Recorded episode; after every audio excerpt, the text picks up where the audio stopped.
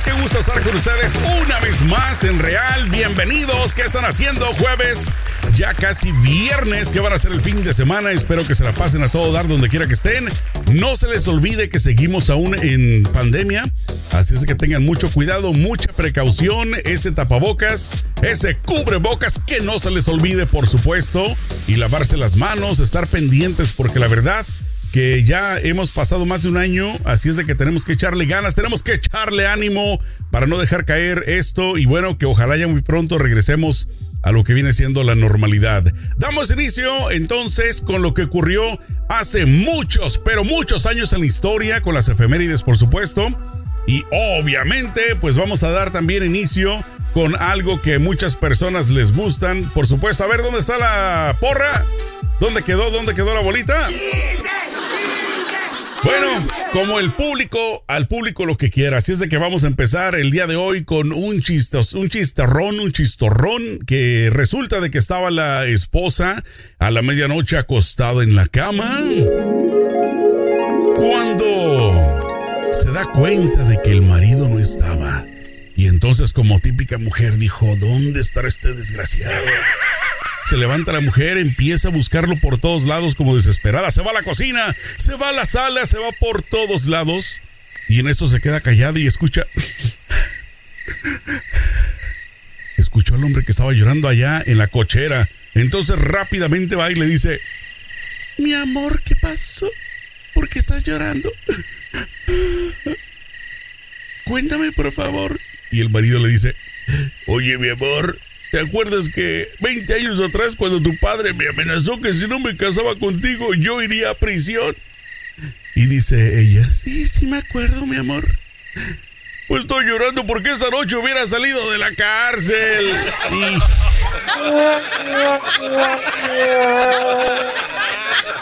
Bueno, ya le hubiera tocado salir de la prisión. No le tocó esa buena suerte.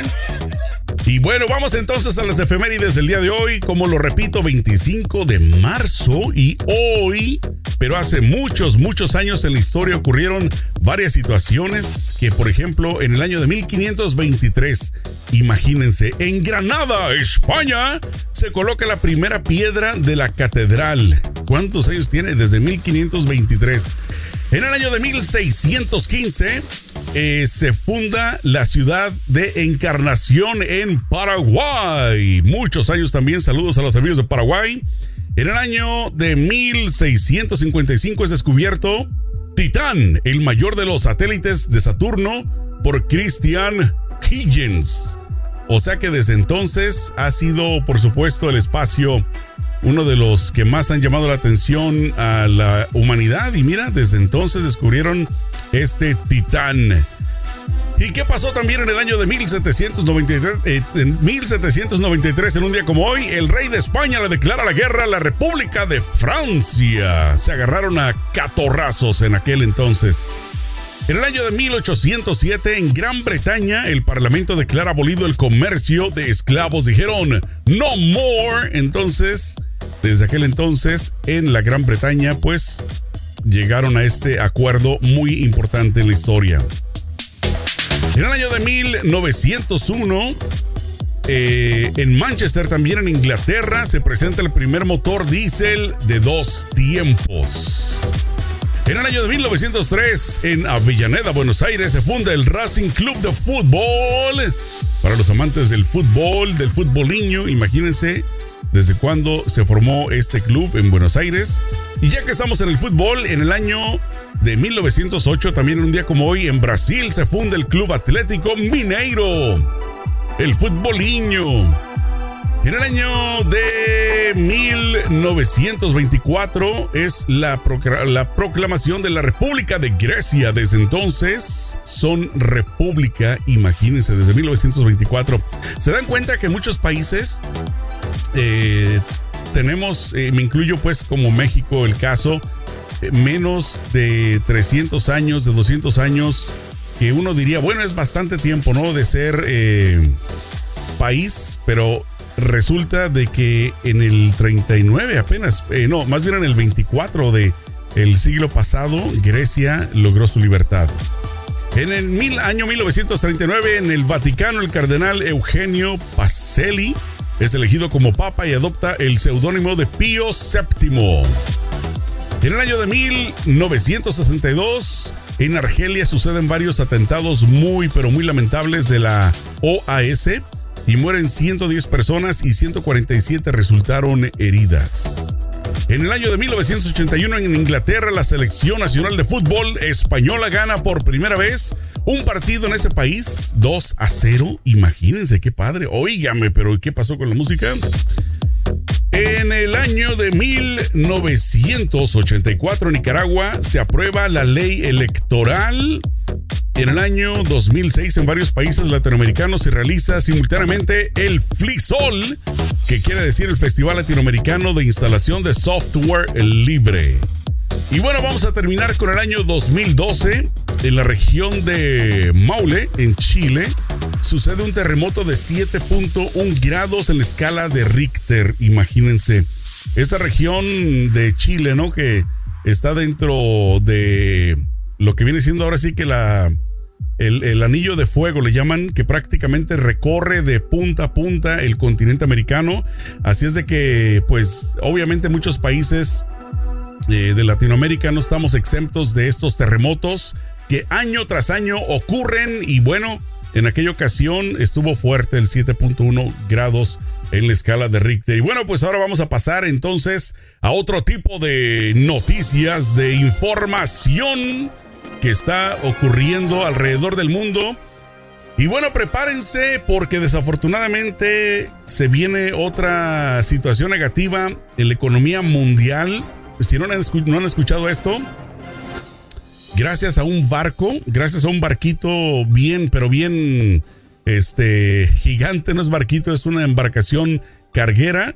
Resulta de que los eh, precios posiblemente están diciendo que van a aumentar en muchos productos, sobre todo acá en las Américas, porque resulta de que este eh, buque carguero en el canal de Suez está encallado, se eh, bloqueó totalmente el canal y resulta de que la eh, toda la navegación de este canal está suspendida.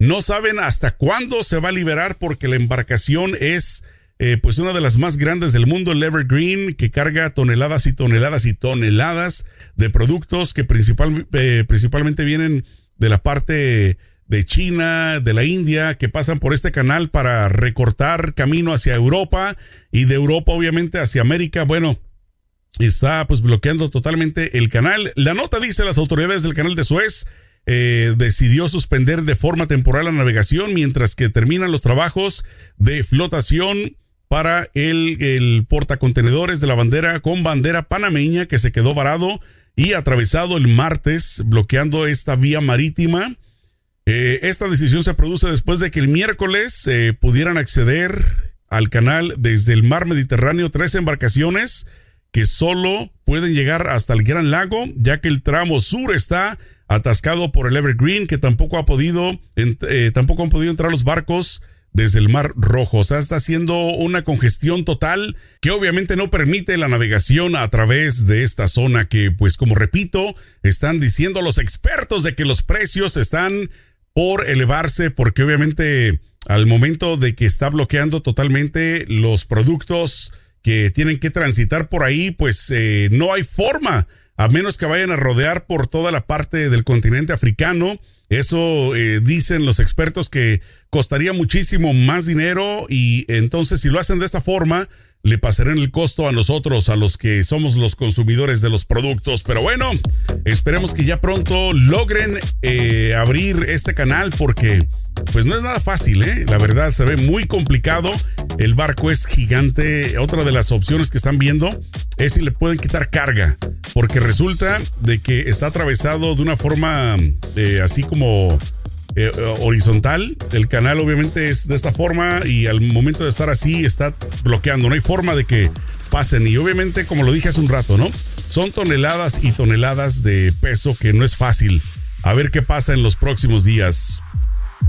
Y bueno, por otro lado también, cuidadito, mucho cuidadito, dicen las personas de la ley, las autoridades, porque se está poniendo de moda para ustedes que usan el WhatsApp, así como yo. Tengan cuidado porque los fraudes están aumentando cañón, sobre todo acá en Estados Unidos. Resulta de que eh, están hackeando las cuentas de WhatsApp. Pregúntense dos veces cuando alguien, aunque sea una amistad, un familiar, les digan, oye mi chavo, pásame dinero. Necesito que me mandes inmediatamente de volada 200, 300, 500 dólares. Porque resulta de que, como repito, están, están transando de esta forma. Les voy a poner el ejemplo de una persona de nombre Mario Cárdenas que llevaba unos minutitos de haber despertado eran las pasadas 6 de la mañana cuando en el día sábado y mientras estaba preparando su cafecito recibe un mensaje de un amigo que decía, esto es a través de WhatsApp, hola, ¿cómo estás? Muy bien, gracias a Dios, necesito un favor tuyo, eh, tienes Cell activado, Cell, si ustedes no lo conocen en otras eh, latitudes, es una aplicación por donde uno se puede mandar dinero o recibir, entonces le pregunta que si lo tenía activado, este dice: ¿Me puedes hacer el favor de enviarle un dinero, 200 dólares por cel a una persona? Mañana sin falta te los doy de regreso y te regalo algo más, por favor, hazme el paro. Eh, te voy a mandar los datos. Entonces, ¿qué pasa? Este cuate de apellido Cárdenas, pues sí, dijo: Bueno, pues voy a hacer el favor, como no. Eh, quien me está pidiendo el paro es una persona de buena, de buen corazón. Yo voy a ser recíproco, le mando los 200 dólares, pero Después de que los mandó, dijo que se puso a pensar, bueno, ¿y por qué esta persona, este amigo, me mandó por, por texto que le mandara el dinero, pero nunca me llamó? Entonces es ahí donde está la situación, amigos, de que resulta de que sí, efectivamente están hackeando tus números de teléfono, le están mandando WhatsApps a los familiares, a tus contactos, en tu nombre. Obviamente, si llega de tu número de teléfono, pues sí te van a creer. Así es de que tengan mucha precaución, duden, aunque sea amistad, aunque sea eh, novio, esposo, qué sé yo.